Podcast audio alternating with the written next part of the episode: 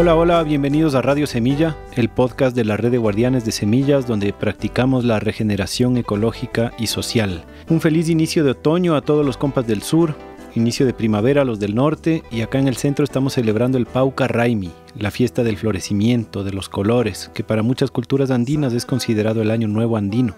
Y para celebrarlo tenemos una invitada de lujo esta semana, Patricia Hualinga mujer quicho amazónica del pueblo del mediodía, Sarayaku, una verdadera guerrera con una presencia y un mensaje tan potente como coherente y auténtico, una defensora de los derechos de la naturaleza y un verdadero ejemplo de dignidad y soberanía. Es muy especial para mí presentarles este episodio porque la familia Walinga y el pueblo de Sarayaku están muy cerca de mi corazón.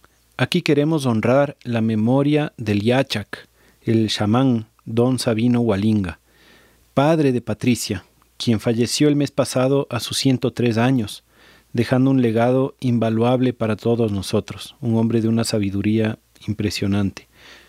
Con él y con mamá Corina Montalvo, su esposa, quien estuvo presente junto a Patricia durante la grabación de este episodio, tuve la suerte de compartir en varias ocasiones experiencias maravillosas.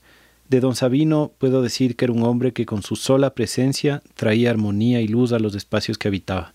En el 2013 conviví con ellos durante un mes, gracias a mi amigo José Luis que me invitó. Ahí trabajé un poco también con Heriberto Walinga, excelente cineasta y músico, quien me dio el permiso de usar la música que escucharon al inicio y al final también van a encontrar una hermosa canción de él cantada por la mismísima Mamá Corina. En las notas les dejo los enlaces al trabajo de Heriberto para que vean sus documentales, escuchen sus canciones y conozcan un poco más de Sarayaku y su selva viviente. Bueno, nos pueden encontrar en todo lado donde hay podcasts, no solo en Spotify, Apple, etcétera, sino también en las plataformas de podcast 2.0, donde se respetan sus datos y su privacidad, y también en nuestra página web radiosemilla.com, en todas las redes y pueden conversar con nosotros en nuestro canal de Telegram. Les dejo el enlace también en las notas.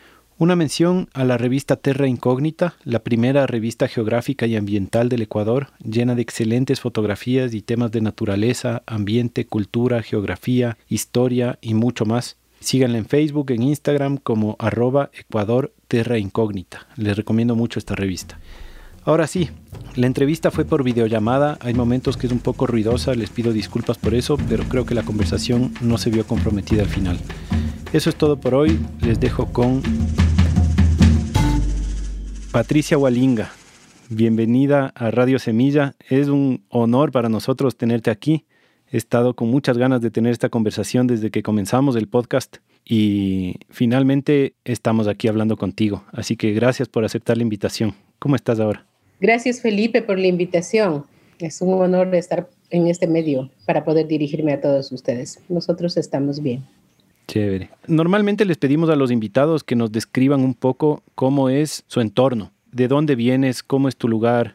Bueno, yo vengo del pueblo originario quichua de Sarayacu, que está acá en el centro sur de la Amazonía de Ecuador.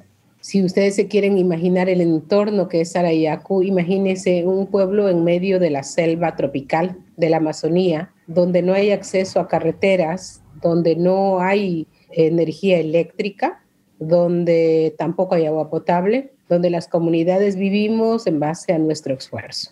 A las orillas del río Bobonó algunos y otros en otros ríos más pequeños. Somos siete comunidades hasta el momento y yo soy de la comunidad del Mono Negro, se llama Cuchillo Urco. ¿Y cómo se ve más o menos el entorno? Quiero decir, ¿cómo es su alimentación? ¿De qué viven? ¿Cómo son sus casas? Nuestras casas, la mayor parte son de hojas, a pesar de que en los últimos tiempos ha habido algunas introducciones que ha hecho que el panorama de las casas pueda cambiar en ciertos lugares, pero todos son de hojas, piso de tierra, donde hay las visitantes, tenemos nuestras chozas, algunas para dormir, otras para la visita. En, en mi casa, por ejemplo, hay una cocina, que es otra choza, el salón principal, que es otra choza, y cada familia, en este caso la mía, tiene una casa, la de mi hermano tiene otra casita, pero estamos alrededor de la casa principal. Y la de mis padres también había otra. Entonces, nos alimentamos de lo que producimos. La yuca, el verde son comidas principales, también el pescado. La pesca es una cosa fundamental en Sarayaku. Eh, la cacería también, somos todavía pueblos que cazamos para poder comer. Tenemos espacios de cacería, de pesca, de agricultura de autoconsumo pero también tenemos un espacio que no es topado, a lo cual lo denominamos como bosques vivientes o selva viviente. Entonces, ¿cuáles son los productos principales? En una mesa es como el pan, la yuca y el verde. Eso no puede faltar. La bebida principal, la chicha, tampoco puede faltar. La chicha de yuca, no es como la chicha de la sierra. Es la chicha de yuca fermentada, mascada al inicio, fermentada, y eso te brindan en cada casa que vas. Eso no puede faltar. Hecho en, en ollas de barro. Ese complemento también sirve como para dar energía, porque los trabajos que se hace, solo cuentas con un machete para hacer los trabajos. No mm. cuentas con nada más. Entonces tiene que tener un esfuerzo físico fuerte y la chicha lo sustenta con energía. Llevamos algunos productos de acá también, como cosas como el machete, la sal, el jabón y otras cosas que introducimos dentro de la comunidad. Pero realmente yo creo que es una comunidad en la que cuando tú entras y regresas, sabes que vienes de otro contexto, de otro espacio y con una diferencia abismal hacia las ciudades o las comunidades que conocemos. Es como cruzar un portal, ¿no? O sea, yo solo las, las, veces que he ido siempre he entrado en canoa. Claro, son unas cinco horas de canoa después de un par de horas de viaje en carro desde la ciudad más cercana, el Puyo, donde estás ahorita, entiendo. Y claro, es como vas todo un día en donde se te está transformando un poco algo en la cabeza y cuando llegas a Sarayaku ya es como haber cruzado un portal, es increíble, es como entrar en otra dimensión, ¿no? No, he entrado nunca en avioneta, me imagino que tal vez sea distinto, pero al menos de entrar en canoa es como llegar a otra dimensión. Si a ti en canoa te parece que llegas a otra dimensión, en el avión es más impactante, hmm. porque la dimensión es corta. Claro. Entonces, tú estás en un momento y en 25 minutos te encuentras en una selva de cemento y te coge de una manera que es impresionante. Yo me demoro días en recuperarme cuando salgo de Sarayaco hacia la ciudad. El aire, la comida, todo lo demás. Lo, sucede lo contrario cuando voy hacia la comunidad. Siento como si me hubiera quitado un peso de encima, muy mm. liviana. Entonces son como las diferencias que uno siente al estar transitando de un lado a otro. Claro, totalmente.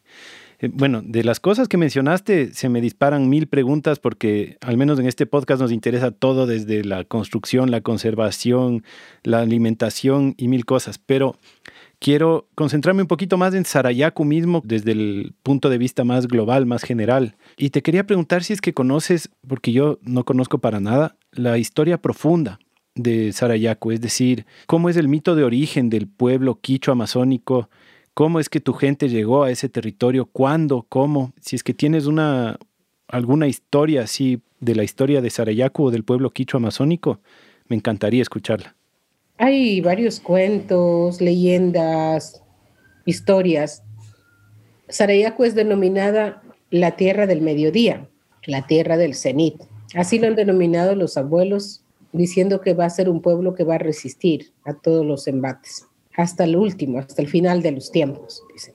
Entonces, y lleva su nombre a raíz de que unos tayaks, que son como hombres sabios, surcaban el río Bobonaza y encontraron que en nuestro espacio había una energía del maíz, había, en sus visiones aparecieron muchas especies de maíz. Entonces, y ahí dijeron, este se llamará Sarayak, el río de maíz.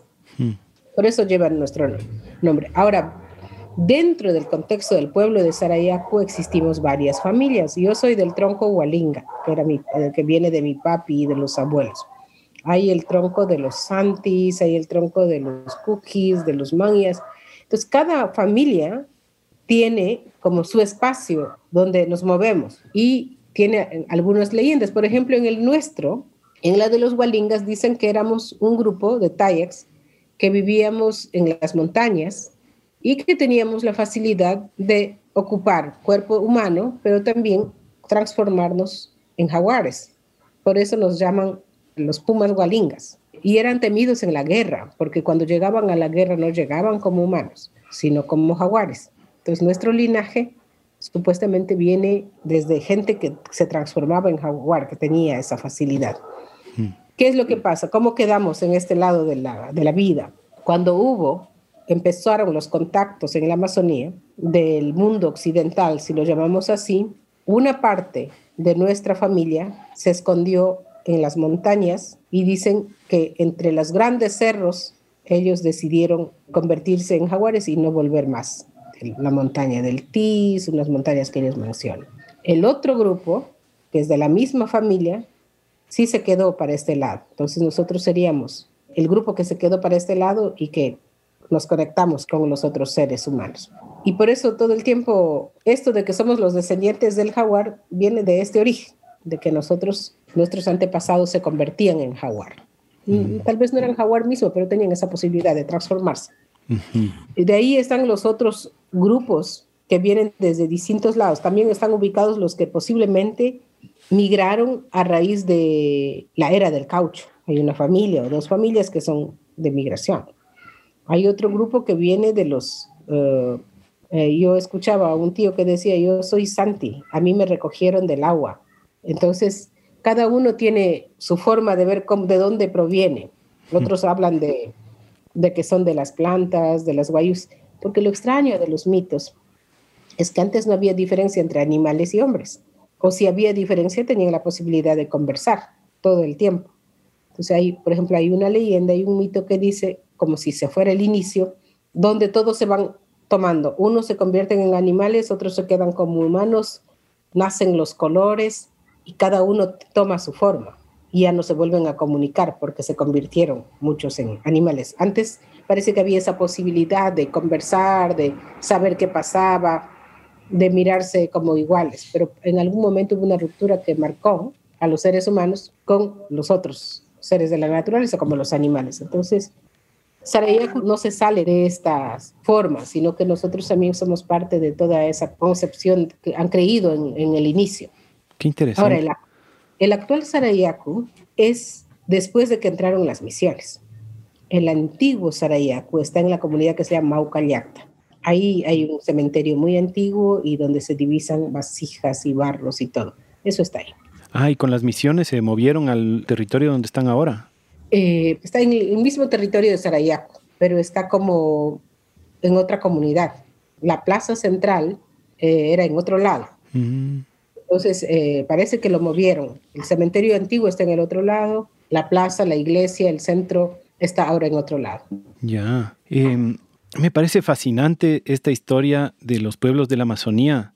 Yo, en mi ingenuidad o en mi ignorancia, antes pensaba que los quichuas amazónicos, como hablan quichua, debían haber llegado cuando llegaron los incas. Y recién me enteré que nada que ver, pues que la historia es muy diferente, que yo no la voy a poder contar porque no, no la sé, pero que los quichuas amazónicos son probablemente de los más antiguos que habitan la Amazonía. Y eso me cambió bastante mi, percepción, porque yo no, me cerraba la, idea de que, porque fenotípicamente el quicho amazónico es súper amazónico, o sea, se parece mucho más a los otros pueblos amazónicos que a los pueblos andinos. Entonces no me cerraba mucho la idea, pensaba tal vez habrá sido un mestizaje cuando llegaron los incas, pero parece que el tema del lenguaje del quichua es mucho más antiguo que los incas mismo y es más como una unificación que pasó cuando ellos colonizaron. Yo diría que sí, tanto así que el quicho unificado de ahora a los que hablamos el quicho amazónico nos complica. Claro. Eh, y hay palabras que hemos encontrado que no tienen nada que ver con el quicho. Por ejemplo, en Sarayaco tú debes haber escuchado que los hombres se tratan no por el nombre, se dicen alamas. significa debe ser hermano, amigo, qué será. Pero entre los hombres siempre están alama, alam, y no están diciendo. Y entre mujeres, según mi mamá, nos decían achichos tal vez podría significar mujer o hermana, pero tampoco es una palabra quichua. Esto de las dos palabras que yo me doy cuenta. Entonces, cuando nos unifican el quichua amazónico, se van perdiendo a, conforme pasa el tiempo. El quichua que se habló en la época de los abuelos no es el mismo quichua actual y tiene algunas palabras que se han ido desapareciendo. Al mismo tiempo, por ejemplo, hay cosas que están desapareciendo. La forma de reír de las mujeres en el mundo de Sarayaku era impactante. Tú podías escuchar una risa de una mujer que sobresalía de una montaña a otra. Sí. El eco que enviaba hacía despertar a todos. Y eso se ha perdido. Ni nosotros lo hemos, hemos salido de la ciudad y hemos tenido que aprender a sonreír y a lo máximo, pero no no el jajay tan sonoro que impacta en todo el bosque. Claro, que le dejas a toda la ciudad sorda ahí si es que te vas al puyo a reír así. Sí, pues, entonces yo he conversado con mi mamá y me dice, eso sale espontáneo. Cuando sabes reír así, te sale de una manera tan espontánea que retumbas en todo lado. Pero eso tampoco es una tradición quechua. Claro. Mundo de las mujeres indígenas. Y así sucesivamente algunas cosas que se podría ver que no son de tradiciones quechuas andinas. Yo lo que pienso, la teoría que tengo es que nosotros somos descendientes de los Tayaks, los primeros habitantes de los bosques amazónicos, de la naturaleza amazónica, que en algún momento nos incorporamos, fuimos descubiertos y la misión se encargó de transmitirnos el idioma. Porque los misioneros en ese tiempo sí hablaban el quechua. Ah, claro, y ahí se fue mezclando más todavía. Sí, el quechua era un idioma de interrelación. Me imagino que ya para comerciar con la sierra y todo ya tenían algún, algún conocimiento del quechua o del quicho andino mismo, que también es diferente que el quechua. Sí, yo creo que ya, ya se tenía una base, pero los misioneros sí sabían el quichua. Y yo creo que poco a poco fue eso, entrando con fuerza.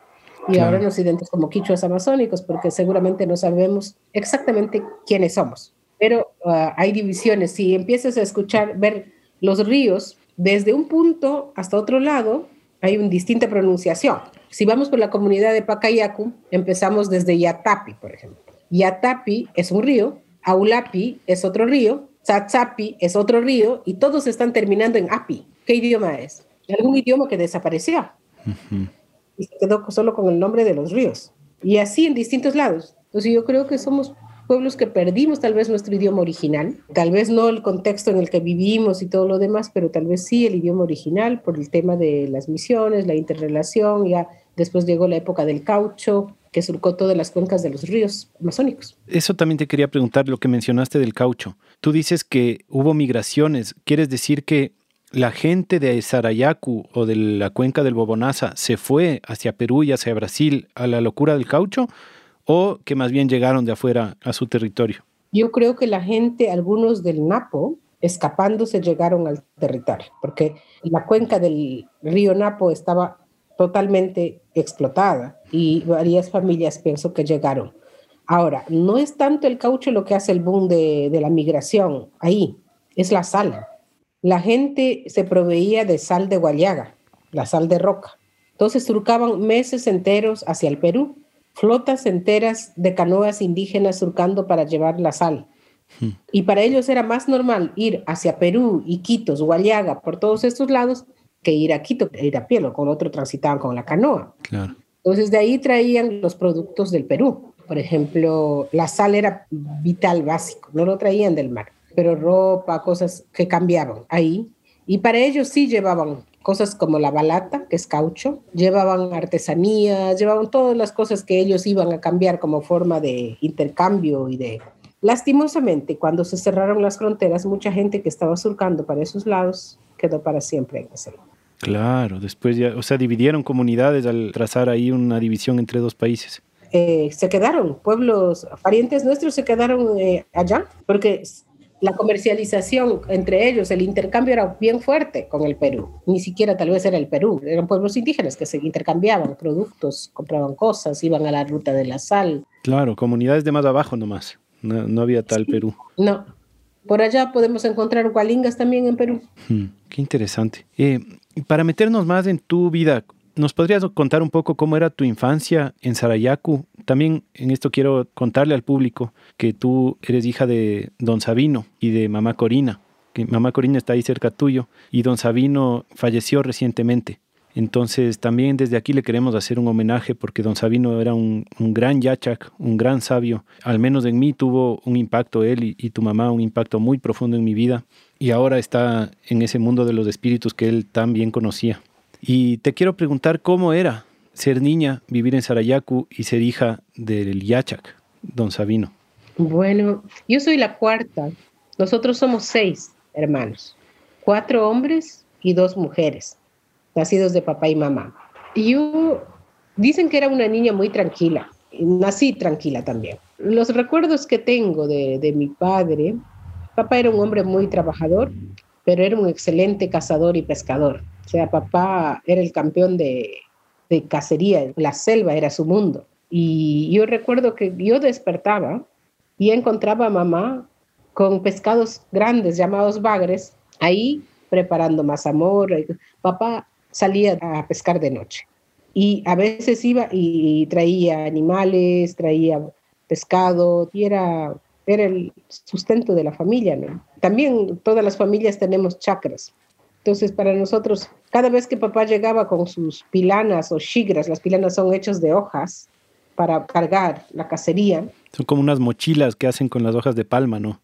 Sí, se llama pilán. Y nosotros íbamos a revisar porque venía diversidad, no solo venía una cosa, si venía pescado también venía una perdiz o venía una guanta. Nosotros crecimos ahí, yo nací en Sarayaku, los recuerdos que tengo de papá es un padre siempre bondadoso. O sea, el problema de nosotros es que nosotros nunca le vimos como un yacho. Para nosotros era nuestro papá. Pero siempre había algunas reglas. Él tenía su, su mochilita, o cómo se llama, pero se llama islambo, la palabra el islambo de piedras. Allá nunca podíamos toparlo, porque eran piedras que venían de la herencia de los abuelos. Y nosotros nunca desobedecimos, nos daba miedo. Yo decía, ¿qué será? Tal vez me pica una serpiente. ¿Qué tal si dejo de guardián alguna cosa?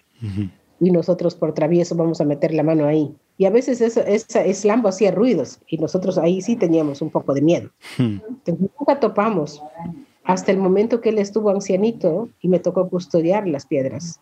Y cuando ya él ya no estuvo, hace ocho días que lo pudimos abrir entre los hermanos. Wow. Para mirar y para ver, decidir qué vamos a hacer. Pero papi era una persona muy, muy tranquila, a diferencia de mami, que era muy activa. Mami era como el motor. Inclusive para conversar, era mamá la que conversaba. Papá era callado. Y no sé si te habrás dado cuenta que ya mayores también, papi debe haber estado más callado que mamá. Siempre. Ya, entonces mamá era como, pero nosotros les escuchábamos hablar, papá hablaba bastante con mamá. Y a veces cuando no podía decirnos las cosas, mandaba a decirnos con mamá, tu papá dice esto. Yo creo que tuvimos una infancia bonita con nuestros padres hasta que me tocó salir al colegio, porque no había colegio ahí. Entonces ahí hubo un lapso de, de separación física, pero inclusive cuando teníamos que salir, nos madrugaban 4 de la mañana, papá y mamá nos decían, ya levántense, ya han dormido demasiado. Y hasta eso ellos ya habían cocinado la guayusa y estaban listos para darnos el consejo de la mañana.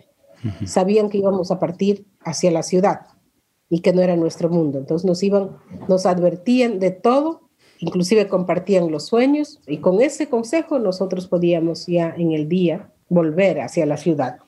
Hagamos un pequeño paréntesis para que nos cuentes sobre el ritual de la guayusa, que creo que es algo central en su cultura, que me parece súper lindo. ¿Por qué toman guayusa y cómo es ese ritual?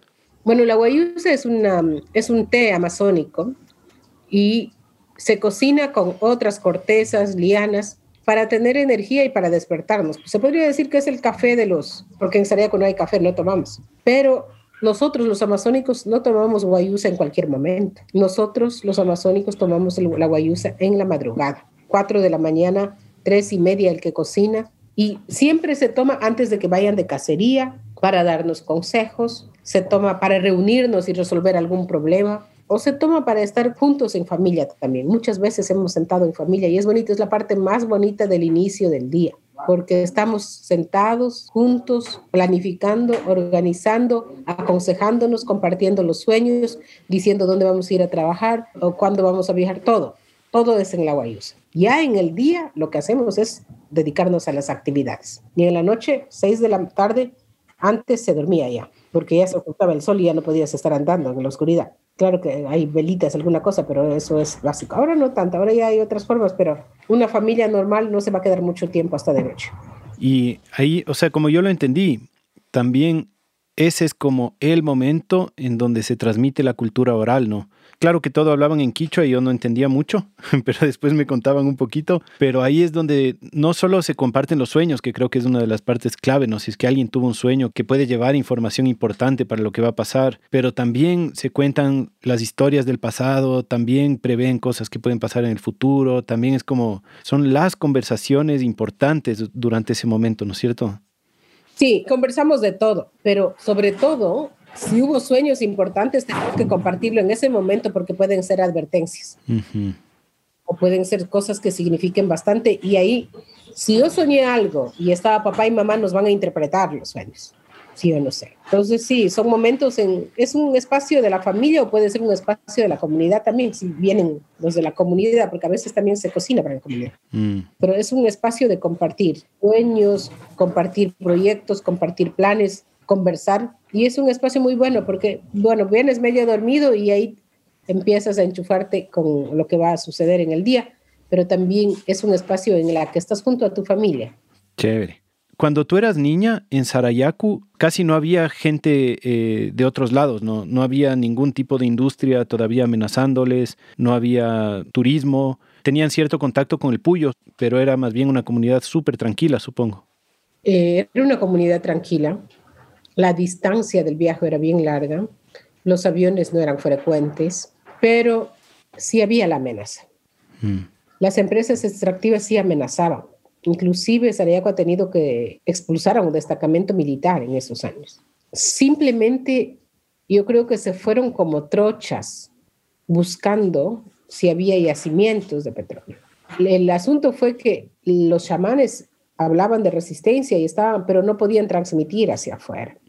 Por fortuna, esos proyectos y planes de yacimientos petroleros no se dieron por el hecho de que posiblemente encontraron una facilidad de petróleo hacia el nororiente. Y por eso yo me imagino que demoró tanto, pero interés había.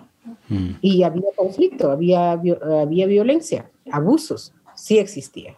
Sin embargo, ya empezó el proceso de las organizaciones, ya empezó a formarse las organizaciones provinciales, Arayaco también empezó a organizarse por el tema del territorio, la titulación de los, de los territorios indígenas y hasta ahí llegó el interés y desde allá ha sido complicado para ellos acceder hacia territorios de los pueblos indígenas legalmente reconocidos, aunque lo están intentando todo el tiempo. ¿Cómo fue en Sarayacu? A ver, primero como contexto, hay esta gran profecía del Pachacútec, de los pueblos del norte y los pueblos del sur. Eh, esta profecía más o menos dice que hacia el año 1500 como que comenzaba la, época del águila por encima del cóndor y que más o menos después de 500 años eh, se juntarían y volarían juntos. Es algo así lo que dice la profecía, si no me equivoco. Y en los años 90, justamente cuando se estaba cumpliendo los 500 años de la invasión, existió en Ecuador el levantamiento del movimiento indígena. ¿No? ¿Cómo se vivió ese momento en Sarayaku? ¿Qué tan articulados estaban con los otros movimientos indígenas de la sierra o de la costa, me imagino que menos, pero se vivió ese renacer o ese movimiento también en la selva en los noventas? Sí, en los años 89, 90 ya las organizaciones estaban estructuradas. La movilización de los 90, donde se paraliza el Ecuador a raíz de la movilización de los pueblos indígenas, Sarayaku no debe haber participado activamente por el hecho de que estaba lejos, pero nosotros salimos en el 1992 desde Sarayaku y desde las fronteras para exigir los títulos de propiedad. Entonces ahí sí caminamos y yo ya estaba joven hacia Quito. Decidimos irnos a pie a Quito. Fue dura la jornada porque no somos andinos, el frío y todo lo demás, pero logramos llegar a Quito y era el gobierno de Rodrigo Borja pasar muchísimos días en el parque elegido. Ese fue nuestro hogar. Y nos quedamos ahí acampando hasta que por fin nos dieron los títulos de propiedad. Después retornamos y hemos estado pendiente de todos los procesos que han seguido. Esa fue la primera lucha. Esa fue la primera vez que pisamos fuertemente en la capital y que la gente andina conociera fuertemente a los amazónicos con todo el grupo. Llegamos como 8 mil personas aquí. ¡Wow! Sí, entonces eh, se vio la solidaridad, eh, la gente lloraba, pobrecitos, ¿de dónde vienen? Decían en la calle. Algunos no llevan zapatos, decía, ¿cómo están yendo en este frío? Y la cuestión es que la gente no podía caminar con zapatos. Bueno, yo sí, pero eh, en esa época había muchas familias que el, zapato les convertía en un estorbo para caminar. Difícil acostumbrarse, claro. Y el problema era la comida también. No estaban acostumbrados a comidas externas. Entonces tenían que traer su pescado seco con su plátano y su yuca hasta ver que se acostumbren. Teníamos intolerancia a la lactosa. Ah tenemos hasta ahora. Y nos regalaron bastante leche para hacernos bien y vimos que muchísima gente tuvo problemas. Todos al baño. Estos bacales hasta ahora se acuerdan de todos esos detalles, pero sí son cosas que realmente ocurrieron y estuvimos ahí en marchas, en protestas, hasta que nos recibieron en el Palacio de Carondelet para los títulos de propiedad. Qué increíble. Y yéndonos un poco más adelante en la historia, ¿Qué pasó en Sarayaku en el año 2002? A raíz de que tuvimos los títulos de propiedad, nosotros estábamos contentos. No ves que ya teníamos el título, ya no nos podían molestar. Pero así no ha sido la situación. Pues. En el 96 el gobierno lo que ha hecho es otorgar concesiones de bloques petroleros a una empresa que se llamaba CGC. Y esto se demoró hasta el año 2000, 2002 para ingresar. Pero mientras tanto, ellos contrataron lo que se llama relaciones comunitarias para tratar de desmembrar toda la voluntad de los pueblos indígenas y lo lograron alrededor de nosotros. Al final solo quedó Sarayaku como punto de resistencia. Ellos dijeron a estos les vamos a dominar.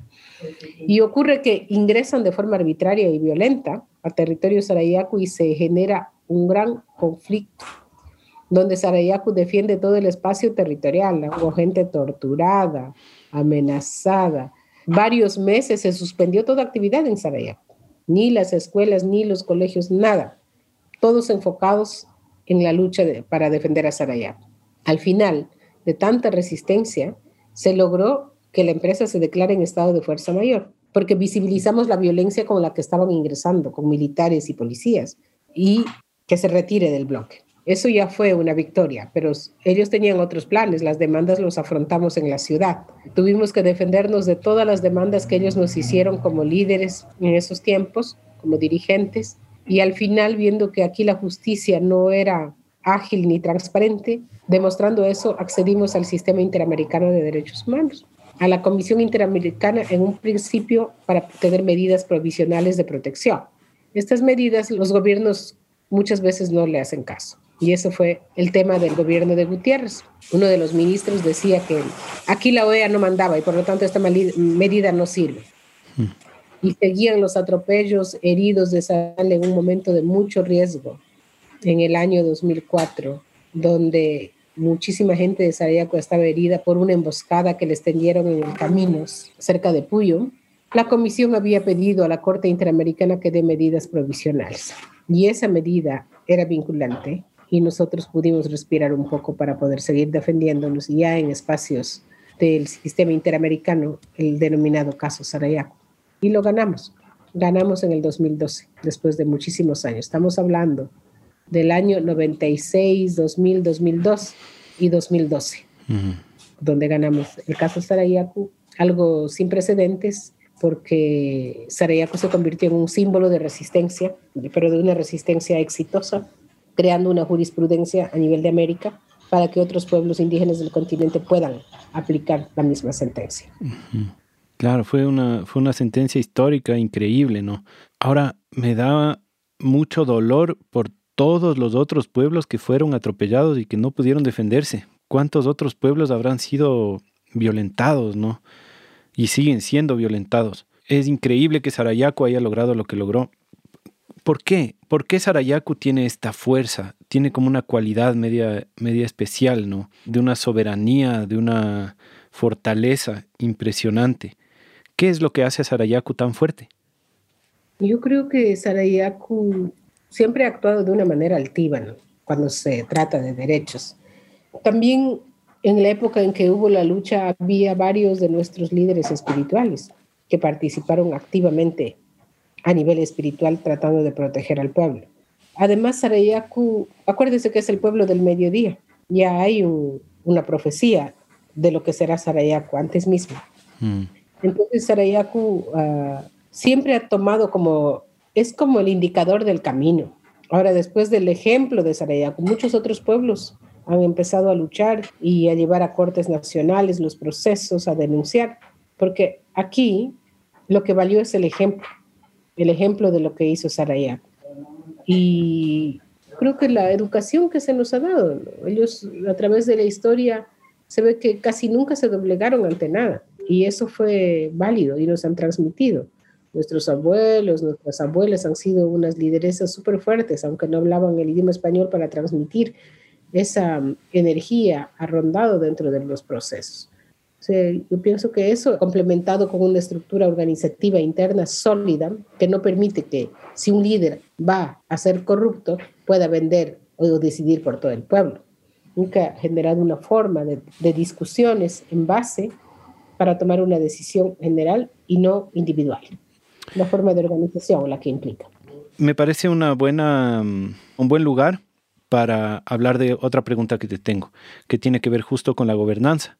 ¿Cómo funciona el sistema político, el sistema de toma de decisiones, el sistema de gobernanza de Sarayaku? De lo que yo vi, existen comisiones, existen gobiernos, existen como varias diferentes eh, jerarquías, pero nunca es una jerarquía como de clase, lo cual me parece clave para que funcione políticamente un pueblo, ¿no? que es el gran problema que tenemos en Occidente, ¿no? estas clases, estas élites que gobiernan, que no tienen nada que ver con el resto del pueblo. Y dentro de Sarayaku, yo, claro que es mucho menos gente, me parece súper interesante esto de que no existen élites, ¿no? sino que va transicionando los gobiernos, van cambiando de mandos, pero los que están al mando, si bien tienen una jerarquía en ese momento, tienen un poder en ese momento, no están separados del resto, más bien están como respondiendo al resto, que es como debería ser. ¿Nos puedes contar un poco cómo funciona su sistema de gobernanza? ¿Qué tan ancestral es? Digamos, ¿cuánto toman de lo ancestral y cuánto toman de la democracia o de los nuevos modelos? ¿Cómo se gobiernan ustedes mismos? Bueno, es un modelo mixto. El sistema de gobernanza de Sarayaku no deja la decisión en una sola persona. Por ejemplo, hay una um, dirigencia que se escoge cada tres años, donde está el presidente, vicepresidente y dirigentes. Pero hay otra dirigencia que es de la autoridad local de cada comunidad que se cambia cada año. Esas siete autoridades comunitarias que vienen en representación de cada comunidad son parte del Consejo de Gobierno. Y no duran tres años igual que los otros, solo duran un año, porque es rotativo. El otro es como el órgano ejecutor nomás. Entonces las decisiones no es que yo por ser presidente voy a decidir esto, no que va a ser va a venir discutido desde las comunidades. Y eso hace que, por ejemplo, no ocurra como en otras comunidades donde digan, nosotros, los dirigentes, hemos decidido esto. Porque si no, el pueblo le va a decir, ¿y quién te dio a ti autorización para que decides algo? En cuestiones graves como el tema petróleo, o cosas que puedan afectar al pueblo es la asamblea, la asamblea o el congreso que va a decidir. Y el congreso de Sarayaku decidió que no al extractivismo. Y eso no es que es así unánimemente, eso se discute. Es un proceso que lleva algunos días de discusión, de análisis. En el tema de la balsa también. Lo dijeron, no, porque somos un pueblo que hemos luchado y no vamos a caer en esto de, talar toda la balsa existente como están haciendo los otros pueblos. Pues porque tiene esa capacidad de discutir, de poner, todos pueden tomar la palabra en la asamblea, todo miembro de Sarayán, todos pueden empezar a cuestionar cualquier cosa que no hayan visto bien y todos pueden ser elegidos o elegidas.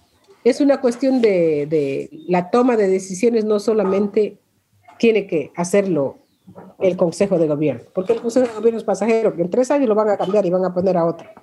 Y se ha tratado de que no sea muy, que no existe el caudillismo, sino que puede haber una alternabilidad. Y por eso es que siempre hay un presidente diferente. A veces las dirigencias pueden repetirse en ciertos contextos. Si que haya sido un excelente dirigente y dicen, bueno, esperemos que continúe, pero no muchas veces. aparte de eso, de que nosotros tenemos mediante nuestros estatutos normas y reglamentos internos, sanciones también, pero también tenemos derechos. Entonces, todo eso se trata de hacer cumplir. Cuando no se hace cumplir, se empieza a cuestionar. Eso sí, las autoridades tienen la obligación de hacer cumplir si alguien está en falta y sancionarlos como debe ser. ¿Y cómo hacen para no cambiar de proyecto cada año o cada tres años, digamos, para mantener proyectos a largo plazo como ustedes hacen? Tienen proyectos grandes, ¿no? De un territorio muy grande también. Existe el problema de que de pronto llega un dirigente que quiere hacer todo lo contrario de lo que hizo el anterior y comienza a desarmar y luego se bloquean unos a otros o hay ciertos proyectos que los dirigentes siempre están obligados a continuar. ¿Cómo hacen para no tropezarse unos con otros? Bueno, hay un plan, un plan grande que todavía está por actualizarse y hacer ciertos cambios. La gente está trabajando en eso, pero una dirigencia tiene que andar con un plan y ese plan lo vamos a, también analizar. Entonces, no es que dice yo porque quiero puedo cambiar. No, hay principios básicos que deben cumplir. Por ejemplo, en el tema del territorio. Hay cosas que la dirigencia va a dejar haciendo y otra dirigencia tiene que asumir. Tema de delimitación, tema de selva viviente. Selva viviente, eso, por ejemplo, un, un presidente no puede venir a cambiar. Eso pasa. Cuéntanos, ¿qué es el Causaxacha, la selva viviente? Esto, nace desde el conocimiento más profundo de los pueblos indígenas, de nuestros diachas, de nuestros sabios, porque es el conocimiento que tienen de la naturaleza. Como se le ha traducido es que es la búsqueda de que haya un reconocimiento de que la naturaleza, el bosque amazónico, es un ser vivo consciente de sujeto de derecho, pero va mucho más allá, mucho más allá de esta frase de reconocimiento. Es el reconocimiento de que no soy el único habitante, que tampoco el árbol es así nomás como lo vemos. Es el reconocimiento de que hay amos y protectores de la naturaleza que están ahí para regenerar los ecosistemas y que son mortales, que pueden morir con la contaminación, lo cual puede producir un desastre ambiental sin precedentes y que va a afectar no solo al territorio sarayaco, sino al territorio global del mundo. Eso en resumen. Eso es como parte de su constitución, parte de su estatuto, pero también es un proyecto en acción o no, o tiene programas para desarrollar el, concepto del causa xacha. Es un plan que se está trabajando, es un programa de trabajo y que se avanza. Mi hermano José es el coordinador de toda esta visión holística, pero se quiere hacer todo un paraguas para que esto pueda sustentarse a largo plazo, pero sobre todo también es, se busca llegar a una conciencia global con una forma que no está puesta antes, que los científicos se acercan un poco cuando dicen que el árbol da vida al arbolito pequeño o cosas así. Sí, pero esto va mucho más allá. Entonces es como tratar de llegar a la conciencia global en un momento crítico para que empiecen a relacionarse de una manera diferente con la naturaleza. Yo le llamo volver a nacer en la naturaleza. Este es algo que puede ser aplicado en distintos ámbitos, pero que nace desde la visión profunda del pueblo de Sarayaco. Es, es de alguna manera la respuesta al modelo de desarrollo también, ¿no? Es decir, si se ven amenazados por una invasión petrolera, minera, maderera, extractivista, y dicen no, pero no se puede solo decir no, sino que de alguna manera están contraproponiendo algo, ¿no? Es decir, no es solo como déjennos en paz, nosotros vivimos como queremos vivir, sino que también vamos a proponer un modelo de desarrollo diferente, que sea regenerativo, que mantenga vivo el bosque, que respete al bosque vivo. Y, y cómo traducimos eso a términos occidentales, digamos, es decir, en términos económicos. Tal vez no es extractivismo, sino más bien, no sé, turismo o qué sé yo, agrodiversidad. ¿Cómo traducen eso a proyectos que el resto del mundo pueda decir, claro, esa es una propuesta alternativa interesante para el desarrollo global? Mire, si hablamos de términos económicos, porque claro, la justificación económica de que se tiene que depredar o sacar petróleo por justificaciones económicas y nosotros salimos con lo de causa Sacha, es de que si es verdad que lo uno es recurso fácil, pero el otro es un recurso al que no se puede destruir porque da un beneficio a los pueblos del mundo, no solamente a Sarayaco. ¿Por qué? Muchos dicen la Amazonía es el corazón del mundo, el, el pulmón del mundo. Ahorita no sabemos si sigue siendo el pulmón con todo el desastre que pasó en Brasil con las quemas. Pero lo que sí es cierto es que la Amazonía también se constituye como una de las fuentes de agua dulce más importantes del planeta, aparte de toda su inmensa biodiversidad y sus culturas milenarias. Lo sorprendente es que los gobiernos y las empresas aún intenten destruir los últimos reductos de vida del planeta. Y al mundo occidental hay que llegarle de que no puede, no se puede permitir eso. Eso no quiere decir que nosotros queremos vivir completamente alejados o aislados. ¿Qué se puede hacer? Para que estos pueblos puedan de alguna manera planificar su propia forma de sostenibilidad en un contexto global donde ya no somos pueblos en, en, aislamiento. Y nosotros hemos pensado de que tiene que haber un plan diferente, diferente a lo que los gobiernos han empezado a promover, que es Red Más, que es captación de carbono, todo mercado, todo, todo sumido al mercado donde las mismas empresas van. No que haya un plan diferente, que empiecen a reconocer que con su vida los pueblos indígenas han logrado detener toda la depredación. Y si en ese reconocimiento viene el apoyo a planes, proyectos con recursos económicos para que construyan su propia fuente de financiamiento o su propio plan o una estructuración del pueblo según un modelo que realmente sea sustentable, ¿dónde? El mundo puede decir, sí se puede, sí puede haber una aplicación sostenible, sí puede tenerse el bosque, los pueblos indígenas no van a estar en la miseria, están con agua limpia, o sea, todo, todo un esquema que permita que el mundo vea que es posible.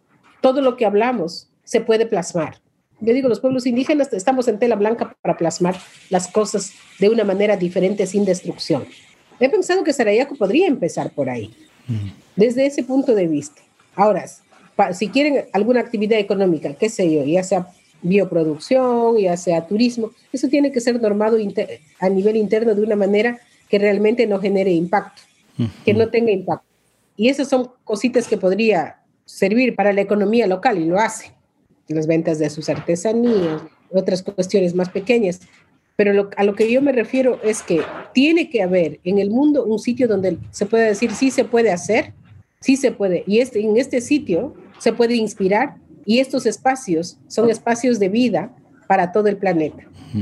Y que no nos empiecen a enredar con toda la lógica de mercado, de, de la bolsa de valores, donde las empresas van a lavar su imagen comprando supuestamente carbono y siguen contaminando en otro lado. No, tiene que haber un sistema diferente, diferenciado, que realmente esté a la altura de los principios que nosotros tenemos de conservación a los principios y la visión de los pueblos indígenas como es la visión del Causaxacha. Entonces, yo pienso que ese es el camino y esa es la búsqueda que está haciendo pueblos como Sarayaco.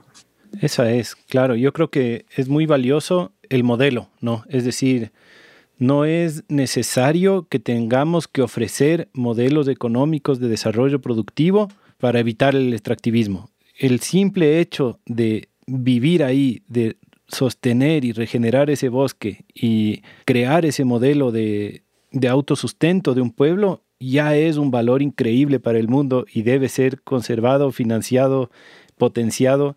Me parece súper valioso eso y no, no necesariamente que se vean en la obligación de desarrollar un modelo productivo alternativo, ¿no? Que, que, tenemos que hacer turismo, que tenemos que hacer agricultura, que, qué sé yo. Me parece muy valioso, sin que digamos, que el pueblo tiene obviamente todo el derecho de decidir por dónde quieren hacer su modelo productivo, pero que no tengan la presión externa de qué es lo que van a producir entonces, ¿no? Si es que no producen petróleo o madera o qué sé yo. Me parece súper valioso, qué chévere.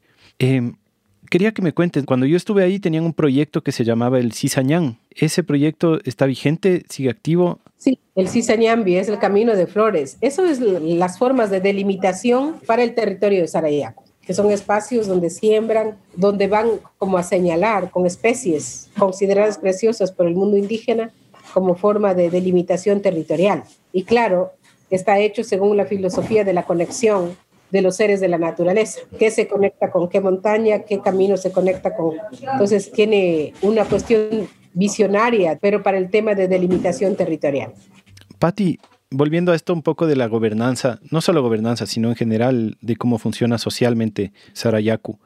¿Cómo es el rol de la mujer y cómo es el rol del hombre en Sarayaku? Porque una de las cosas que igual yo encontré fascinante ahí y que me encanta además como un modelo digamos, como una respuesta también a este mundo que está tratando como de eliminar las diferencias entre hombres y mujeres y que todo el mundo sea igual y hagan lo mismo y como, como que no hubiera diferencias biológicas, ¿no? Yo en Sarayaco encontré como que están muy claras las diferencias entre ser hombre y ser mujer, y eso no necesariamente quiere decir que uno es mejor que otro, pero sí tiene los roles claramente delimitados.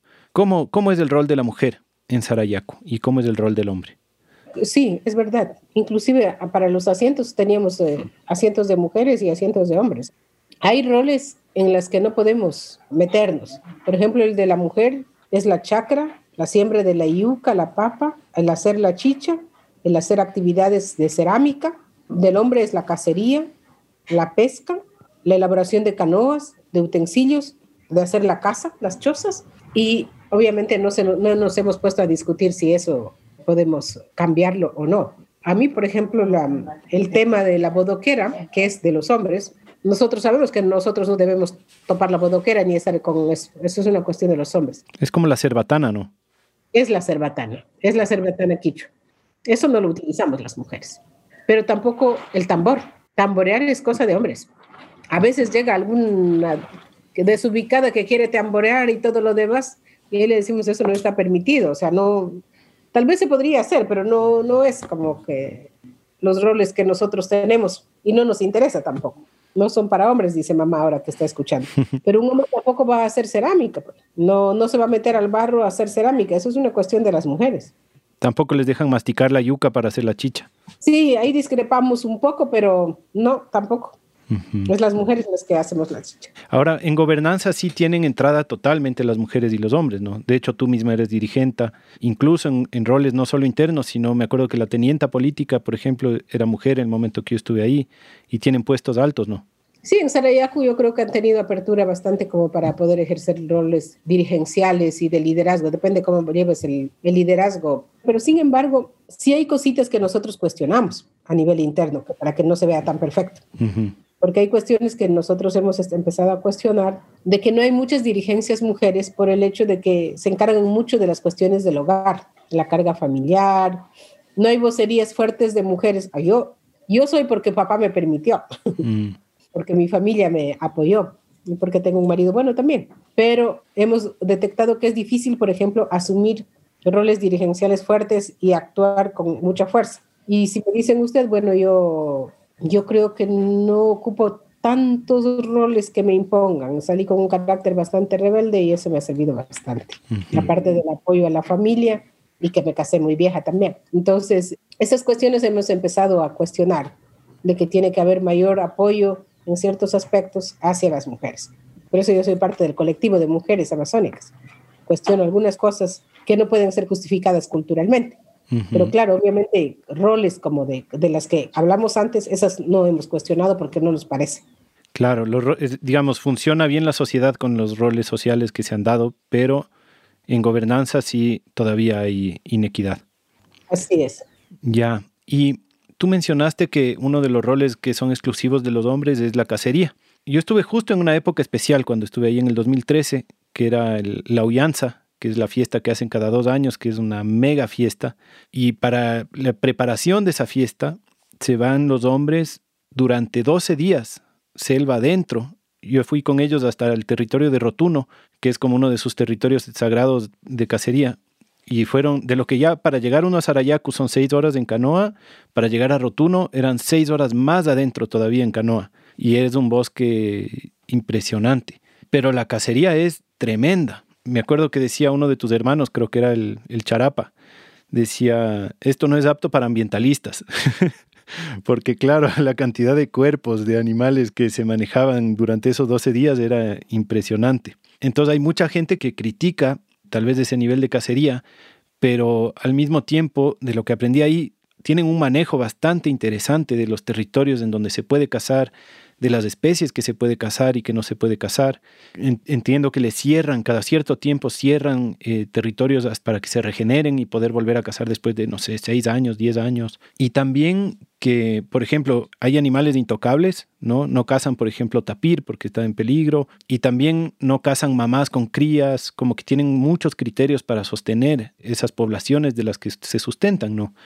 De hecho, en el tiempo que estuve ahí, había un, mestizo que estaba cazando junto con el resto y fue el único que le mató a una mona que llevaba un bebé. Y de los montones de monos que cazaron, la única persona que, digamos, rompió las reglas fue la persona que no era propia de la comunidad. Claro, no, no, no tiene, me imagino, el entrenamiento de toda la vida de haber cazado, ¿no? Entonces, es un poco como anécdota, pero también para que abrirte el espacio a que nos cuentes cómo es su política de, no sé si conservación o más bien regeneración o impulsamiento del bosque para que le sustenten esa abundancia, porque la abundancia era impresionante y al mismo tiempo que siga habiendo cada vez más abundancia. ¿Cómo hacen? Bueno, fuiste, sí fuiste en una época especial y la fiesta se celebra cada tres años ahora. Ah, cada tres es ahora por el hecho del, del tema de la cacería. Se decidió en discusiones de asamblea de que no podía ser cada año y lo dejamos cada dos años, pero vimos que tampoco era tanto y lo dijimos cada tres años. También porque la fiesta crece y crece, cada vez más tienen más visitantes y la comunidad es más grande. Entonces, es una fiesta muy diferente a lo que se puedan imaginar. Yo siempre he dicho cuando van a venir, queremos ir a la fiesta de Sarayaco. Sí, pero ojo, si usted es parte de la Sociedad Protectora de Animales va a sufrir mucho. y si ustedes piensan que los indígenas están conservando todo hasta que el grillito... No, esto es una fiesta donde van a demostrar su valentía y su habilidad de sobrevivencia en la selva y donde van a traer también bastante cacería. Ha sido discusiones de años que mantenemos sobre el tema. Obviamente por eso el tapir no se puede cazar, porque vimos que estaba en peligro de extinción. Ha sido difícil hacer entender a la gente porque acuerdan que somos cazadores y pescadores y fuera de ellos no entienden de que se podría ser un peligro para la especie. Entonces, eso hemos logrado generar un poco más de conciencia al respecto. Además que entran a territorios sagrados. El territorio rotuno es un territorio sagrado, es un territorio viviente. Y si tuvieron abundante caza es porque sus amos lo permitieron. Puede ser que no tengan absolutamente nada. Una vez papá lideraba a los cazadores, porque iban a entrar a bosques no permitidos. Pero me contó una anécdota. Apenas llegó, lo cual no era común en papá. Se sentó y me dijo, Patricia. Yo le dije, sí, te cuento una cosa. Dije, ¿qué será? Y me dijo, llevé a los cazadores al bosque más profundo y se escuchaba una cascada pequeña. Y me cansé un poco y me senté un rato a tratar de descansar. Y yo no sé si cerré los ojos, pero inmediatamente vino un señor.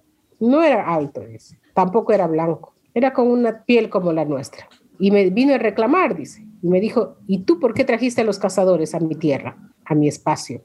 Y yo le dije, dice, ¿cómo que tu espacio? Este es mi espacio. Yo he crecido aquí desde niño, son mis bosques. Tú no sabes quién soy yo, le dijo papá. Y el hombre le contestó, el que tú no sabes quién soy yo, eres tú. Yo soy el dueño. Y papá se dio cuenta de que estaba hablando ya no con alguien común y le mencionó, yo he viajado por el mundo y él y el otro le dijo, yo sé a dónde has ido y a dónde no has ido. Yo sé dónde vives, yo sé quién es tu familia, quiénes son ustedes. No debiste haber traído aquí a los cazadores porque esto es territorio sagrado. Y como regañando por eso, no te voy a dar ni un solo animal. Hmm. Y él dice que le pidió disculpas, le dijo, discúlpame, no sabía lo que estaba haciendo, venimos por necesidad porque es fiesta y nuestro prios te necesita. Le dijo, no, ahora no les voy a dar, así que tienen que retirarse. Y yo le pregunté, ¿lograron cazar? Y me dijo, no, no nos dio nada, ni un ave, el, el bosque se silenció. ¿Y dónde pudieron encontrar cacería? En otro lado, en otro extremo del bosque, en otro lado. ¿Y tú quién crees que haya sido papá? Le dije. No sé, dice, puede ser haber sido el hombre de la selva, el ser de la selva, o era la mazanga, me dice. Pero eso fue muy clarito y no estaba durmiendo, estaba sentado. Wow.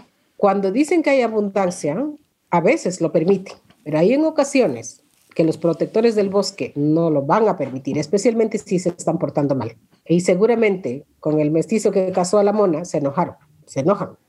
En muchos casos vienen con cacería buena, en otros solo resultan los pescados. Y, sin embargo, para nosotros que hemos recorrido también ambos mundos, varios mundos, sí es impactante. Miren, es bonito ver la llegada de los cazadores, pero es impactante ver lo que traen. Entonces, eh, siempre hemos, hemos cuestionado y yo les digo, verán, que no es para ambientalistas, la Sociedad Protectora de Animales, que esta fiesta es netamente indígena en el más fondo de, y se llama Uyanza. Y obviamente tratamos de normar en lo más que podamos para que no ese ingreso, que es cada tres años, no deje un impacto que realmente no pueda ser controlable. Y a nosotros nos preocupa porque todo este manejo de, de comunicación con la naturaleza y todo lo tenían hombres como papá, los yachas porque ellos son los dueños, ellos son los guardianes. Nosotros solamente estamos también habitando ahí y podemos estarlo en un marco de respeto, no podemos transgredir el límite permitido. Y si ellos no quieren, no va a haber casa. ¿Y esa sabiduría tú crees que se está perdiendo o sí existen jóvenes adultos que están llevando la, la batuta de los yachaks? Desde que ingresaron a las escuelas yo creo que se ha perdido mucho, pero la naturaleza es sabia y sé que en algún momento siempre habrá por ahí alguien que sepa. Lo malo de esto es que esperamos que sea tan bueno como lo han sido nuestros abuelos y lo papá. Y las canciones, los cantos, todo el conocimiento como nosotros lo tenemos, pero nosotros no podemos decir somos un yacha que nos conectamos con la naturaleza. Eso no, puede ser que se comunique, eso no lo sabemos. Depende de qué estén pensando al otro lado. Una de las cosas que mucha gente no entiende cuando se queja de la cacería es que toda esa abundancia que está ahí es también creada o impulsada por las personas que están ahí desde tantos miles de años, ¿no? Una de las cosas que yo he aprendido en los últimos años es cómo la Amazonía es un bosque impulsado por la gente. Los bosques primarios que consideramos de la Amazonía no son hechos solo naturalmente sin influencia de las personas, sino que las personas mismas han creado la Amazonía así como es, y han creado esa diversidad y han creado esa abundancia de animales toda la vida cazando esos animales, o sea, proveyendo las, las condiciones para que exista esa abundancia y poder cosechar constantemente. Nosotros desde este espacio tratamos constantemente de cambiar este paradigma de la conservación que existe, como que los humanos somos los malos y la naturaleza es la buena y no debemos toparla, cuando precisamente gente como ustedes son los que demuestran que los humanos pueden tener una presencia súper positiva, un impacto súper positivo en el medio ambiente, no solo conservándolo, sino fortaleciéndolo, creando más abundancia y más diversidad. Entonces yo creo que es súper importante que esas prácticas se mantengan, por supuesto, escuchando a los ancestros y escuchando el mensaje de cómo es que se debe tratar con esa selva, ¿no? Y como tú bien dices, no, no es cuestión de entrar y cazar, ¿no? Uno necesita permiso. Así que, claro, esa selva también sabe cómo defenderse. Sí, eh, la selva sabe cómo defenderse, pero también necesita comunicarse. Entonces, a mí lo que me preocupa es que la comunicación ahora no sea tan fácil por la falta de preparación, pero confío en que se puede encontrar la forma. Y es verdad, es que nuestros abuelos crearon una serie de normas de interrelación con la selva, con los bosques, qué era permitido y qué no era permitido. Y papá siempre nos decía, por ejemplo, en el bosque de Rotuno, cuando yo llegué del colegio, yo llevé mi jabón para lavar y en esa época ya no había entrado casi nadie extraño. Y papá me advirtió, estás provocando con un olor extraño a la naturaleza y esto va a tener consecuencias. Y claro, llovió a cántaros y, se llevó toda la ropa que yo estaba lavando ahí sentado. Por poco me lleva a mí y algunas cosas así. Entonces hay normas de convivencia con la selva. Muchas veces, inclusive, gente indígena se olvida cuando les entra la ambición y la tentación del dinero o de las empresas. No es que no les han enseñado, a todos nos han enseñado cómo comportarnos con la selva, la naturaleza, las normas de convivencia, el respeto.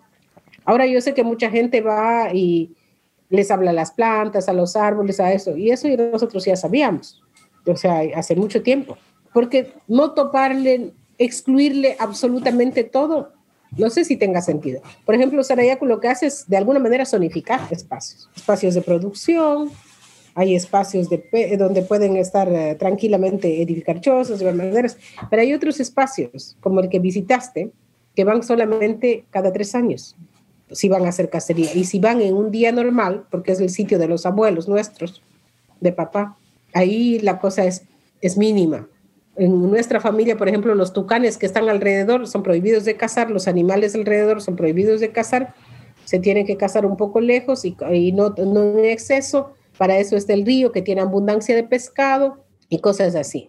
Y es bonito, porque allá, como tú sabes, allá, y eso que te ha sido en fiesta, donde el impacto era fuerte, pero cuando uno va en un día normal, uno puede divisar la abundancia y sentir todo lo que está ahí viviéndose. Yo estuve como desde un mes antes de la fiesta, entonces tuve una probadita también, aunque ya eran preparativos y cosas, pero claro, estaba tranquila la comunidad y hasta una danta vino que le, ¿cómo es que se llamaba? Panchita, creo que le decían. Sí. Venía como, casi como mascota a, que le den de comer, era increíble. Eh, qué bonito, qué bonito lo que cuentas, Patti. Otra pregunta.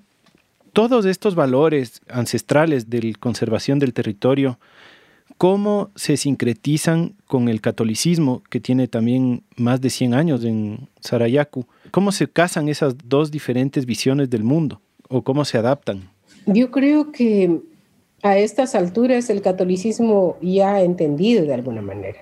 Bueno, yo fui invitada por el Papa Francisco en el año 2019 a Roma para el sínodo amazónico y conviví con obispos, sacerdotes, y el Papa Francisco un mes entero, porque era un llamado de ayudar a la protección de la Amazonía, de estar al lado de los pueblos indígenas en todos los conflictos que tenemos con las empresas.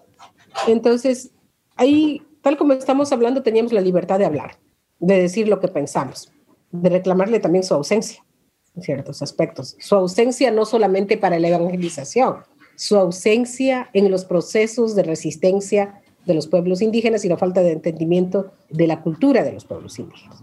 Claro que esto es nuevo y esto ha, generado un cambio en muchos espacios de la iglesia. Mi obispo ahora es, está siempre en las marchas y todo lo demás ahora con la veña del Papa Francisco. Claro. Pero antes no era así.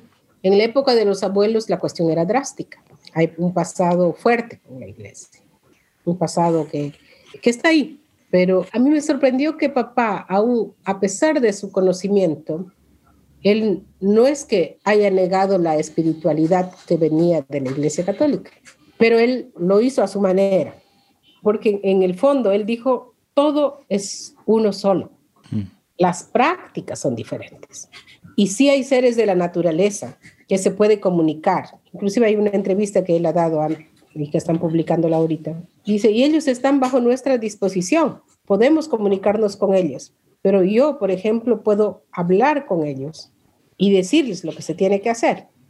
Pero eso no puedo hacerlo con el creador, al que nunca lo hemos visto, pero le pedimos autorización para curaciones que nosotros no podemos. Para curaciones, dice, yo tengo médicos que viene de la selva, que viene del río, que viene de la montaña, para quitar las energías que están actuando mal y todo. Pero para curaciones donde estos médicos de la naturaleza no pueden curar, hay que pedir autorización al creador. Entonces, en ese sentido, él, él no se conflictó, él le ubicó a la iglesia no por los sacerdotes, por Iglesia Católica Apostólica Romana, él lo ubicó por un creador infinito que está muy por encima de todos y que él no lo ha visto y solo ha escuchado la voz, porque está en un nivel donde su conocimiento no podía llegar. Yo creo que papá no se conflictó al respecto. Los que podrían haberse conflictuado es, son los misioneros. Del rompecabezas que es la vida han cogido cada uno un pedacito y esa es su pura verdad. El evangélico, el católico, el anglicano, etcétera, etcétera. Cada uno tiene su rompecabezas, pero lo que piensa papá, lo que pensaba es que no lo habían logrado juntar todo. Y de alguna manera la Iglesia Católica satanizó la parte natural, sin darse cuenta que cometía un grave error al respecto. Hemos discutido también al respecto. Entonces, Sí, hubo un momento en que prohibieron, en que el chamán era el malo, el dominado por el diablo, cosas así. Pero yo creo que siendo de dónde venimos, nosotros hemos logrado como superar o transgredir esa parte, que es una parte que es generada por los seres humanos, pero no viene del espíritu. Entonces, eh, papi era ministro de la palabra, de la iglesia, le ordenaron. Por eso cuando él ya no estuvo con nosotros, todos, inclusive las redes eclesiales de la Amazonía, de, de Bolivia, de todo lado, mandaron su pesar. Creo que es uno de los pocos chamanes que ha logrado de alguna manera no conflictuar, pero tampoco perecer en el mundo espiritual, ni tampoco afianzarse en una religión, sino en entender toda la integralidad de esto. Obviamente la naturaleza es la parte vital del, a mí me decía, no se puede desconectar. Uno tiene que tener los pies bien puestos en la tierra para ser fuertes, pero nuestra cabeza y nuestra línea del cerebro, de la cabeza, tiene que estar conectada al cielo. No se puede separar. Y por eso a mí me preocupa cuando veo mucha gente que defiende al indígena, dice, ay no, hay que marginar a esto porque yo creo en la Yacumama, yo creo en la montaña, yo creo en esto. No, pues eso son partecitas nomás de todo el rompecabezas. Yo soy feliz de haber logrado entender junto a papá esta inmensa diversidad e integralidad de lo que es el mundo espiritual, o por lo menos una parte. Lo que le hacía tan sabio a don Sabino. Él siempre decía una frase que a mí siempre me deja pensando. Él decía, desde el cielo suspiramos nosotros, un hilo delgadito. Así le escuché decir varias veces. Y es una frase que siempre me está rondando la cabeza. Y creo que tiene que ver con esto que tú dices, ¿no? Que él dice que estamos conectados directo al cielo. Sí, aparte de eso, él hablaba del árbol del mediodía, cuyas ramas llegaban al cielo y cuyo pies estaba en la tierra. Mm. Siempre habló de eso. Alguna vez le preguntaron sobre el cielo, sobre el alma, y él dijo, bueno, el ser humano no tiene una sola alma, el ser humano tiene muchas almas, depende de lo que fuiste hecho. Mm. Tendrás el, espíritu de la laguna, del árbol, del águila, de todo. Todas esas hacen que nosotros podamos permanecer en esta tierra, que seamos tangibles, terrenales. Pero hay un espíritu que viene del Creador. Y cuando nosotros muramos, todas nuestras almas vuelven a la naturaleza, inclusive el cuerpo de la tierra. Pero el espíritu vuelve al Creador. Y tampoco hay un solo cielo, hay varios cielos. Hay uno que es, le llama el Monte Verde, la ciudad de Chonta, la ciudad de las flores, la ciudad de oro y el cielo del Creador. Entonces dice que cuando está habitado por muchos, esas eran sus lógicas, ¿no? Él, él nunca se conflictuó en ese sentido. Y por eso yo creo que el papá era diferente. Ahorita que yo nunca le, digamos, don Sabino no hablaba mucho, como dices, eh, y por ahí unas pocas frases nomás me decía, porque también mucho más le gustaba hablar en quichua que en español, pero una de las cosas que yo entendí tomando ayahuasca con él era eso. Yo no sabía que él lo había articulado así, pero a mí me vino en el, en el viaje que muchos espíritus nos atraviesan.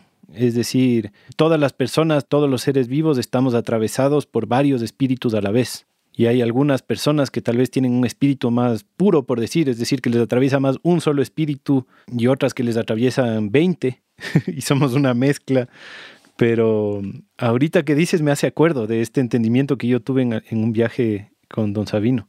Qué bonito. Em, para volver un poquito al territorio y para ir terminando, recientemente en el año anterior, me parece, o en el 2020, hubo unas tremendas inundaciones en Sarayaco. Creo que el río subió a niveles históricos y que no había pasado eso en mucho tiempo o tal vez nunca. ¿Qué pasó? Bueno, fue justamente en, cuando llegó la pandemia, nosotros afrontamos una emergencia terrible.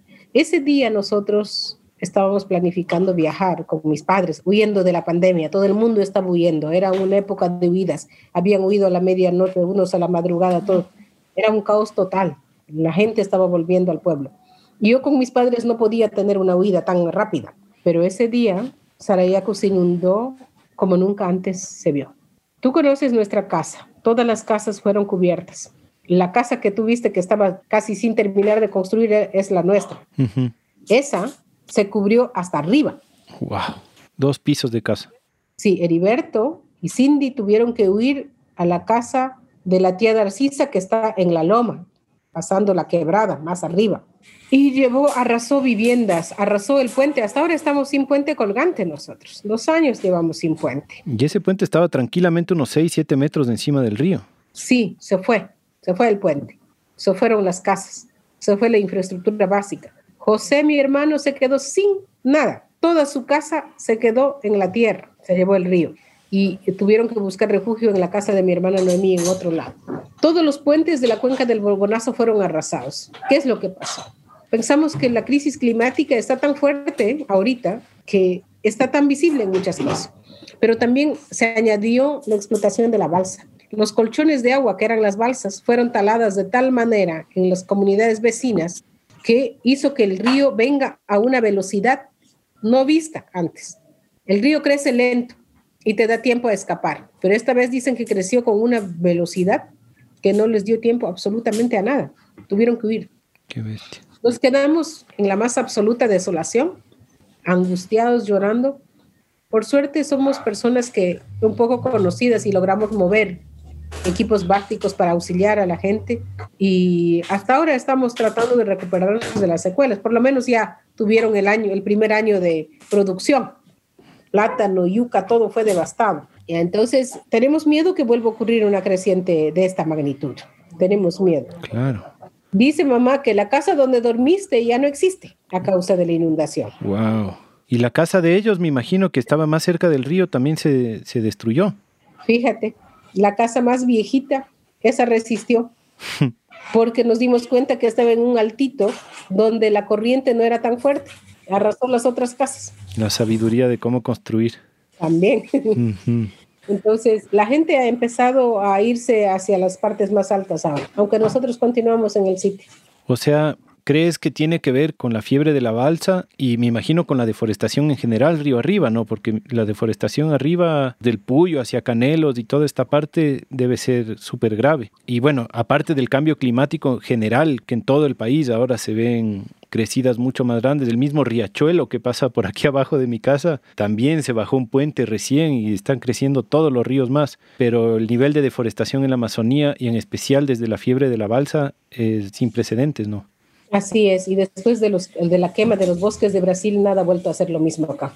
¿Ah, sí? Nada, sí, el impacto ha sido fuerte. ¿Cómo, ¿Cómo sintieron la quema de los bosques de Brasil? nosotros escuchamos como si cayera una bomba muy grande, un ruido tan terrible que no sabíamos qué era y nadie nos explicó. Pero al día siguiente, dos días después, nos dijeron que estaban quemándose los bosques de Brasil. Wow. Y venía humo, sentíamos el humo en el cielo como negro, oscuro, pero se empezó a sentir el cambio y el cambio no se ha recuperado hasta ahora. Es impresionante el cambio, impresionante acá. Puede estar lloviendo en este pedazo y puede estar haciendo sol en el otro ladito y puede estar, cualquier cosa puede pasar. Qué loco. La Amazonía está súper interconectada por los aires, ¿no? Nos contaba una anterior invitada que hablamos sobre la Amazonía también, la Lexi Gropper, en la anterior temporada, que hay esto que le llaman el río volador en la Amazonía, ¿no? Porque todo el agua está súper interconectada y las esporas de los hongos y toda la nota es como todo un mar encima de la Amazonía que está conectando. Entonces, claro, me hace sentido ahorita que dices que por más que están a decenas de miles de kilómetros de distancia, es el mismo sistema, ¿no? Comparten un mismo río volador. Sí, se siente, se siente el cambio terriblemente. Y esperemos que ojalá logren regenerar, porque con estas políticas del gobierno de Bolsonaro, que está tan terrible con el tema de la Amazonía, la cuestión no es fácil. Claro, complicadísimo. ¿Y la amenaza petrolera ya se disipó o sigue ahí en pie de lucha? El presidente ha dicho que va a duplicar la explotación petrolera. Por lo tanto, sigue vigente. Totalmente. Bloque 28, bloque la ampliación del bloque 10, bloque 79. Lo único que queda acá es la resistencia. ¿Pero están presionando activamente? ¿Está llegando gente? ¿Están buscando explorar? ¿O con ustedes por el momento no se meten? En el bloque 28 sí, en Pastaza sí están tratando de presionar. Con Sarayaku lo piensan dos veces antes de empezar. Claro. Patti, si es que nuestra audiencia tuviera algún impacto que podría ser, algún proyecto que apoyar, algo que visitar, ¿qué les podrías decir? Bueno, primero que intentemos pensar en que todo lo que ocurre en la Amazonía nos está afectando a todos, no solo a los pueblos indígenas, y que tenemos que hacer un esfuerzo común para proteger estos espacios vivientes como están en el territorio de Sarayapu o también en otros lados de la Amazonía. Obviamente para visitar a la Amazonía está un poco lejos, pero si lo quieren hacer siempre serán bienvenidos. Y los pueblos indígenas, por más que seamos defensores de la naturaleza y estemos acá luchando contra las petroleras, siempre necesitamos de una solidaridad global para poder hacer escuchar nuestras voces. Entonces, están invitados a ser parte de nuestras luchas, nuestros procesos y empezar a actuar desde los distintos lados que nosotros estemos o que ustedes estén. Ya sea en alguna parte del mundo, siempre habrá algo que hacer. ¿Hay alguna página que puedan visitar, algún proyecto al que puedan donar o apoyar? Sí, hay la página de Sarayaco, www.sarayaco.org y creo que se puede donar al plan Causa Sacha que está en construcción, tratando de conseguir este sueño, este sueño positivo de que podemos construir algo diferente que sirva de inspiración a la humanidad. Yo le llamo espacios de vida para todo el planeta. Qué bien. Estos episodios también tienen unas notas del episodio ahí en, en donde sea que la gente lo escucha, que hay varios lugares y ahí vamos a poner todos los, los enlaces y cosas para que la gente pueda visitar y contactarse y apoyar. Patti, qué chévere. Ha sido un honor y ha sido un gusto. Es fascinante todo esto. Me quedo con miles de preguntas pendientes, pero seguramente vamos a tenerte a ti o tal vez a alguno de tus hermanos próximamente en el, en el podcast porque hay muchas más cosas de qué conversar al respecto, pero creo que ha sido bastante amplio y bastante informativo y para mí al menos muy inspirador. Así que te agradezco un montón, siempre es un gusto hablar contigo y, y conocer eh, un poco más a fondo sus luchas y su, y su hermoso estilo de vida. Te agradezco un montón, Pati. Muchas gracias, Felipe. Ha sido un gusto y esperamos vernos pronto. Estemos en contacto. Ahora que ya tengo tu WhatsApp. Eso, ahí estamos en contacto. un abrazo.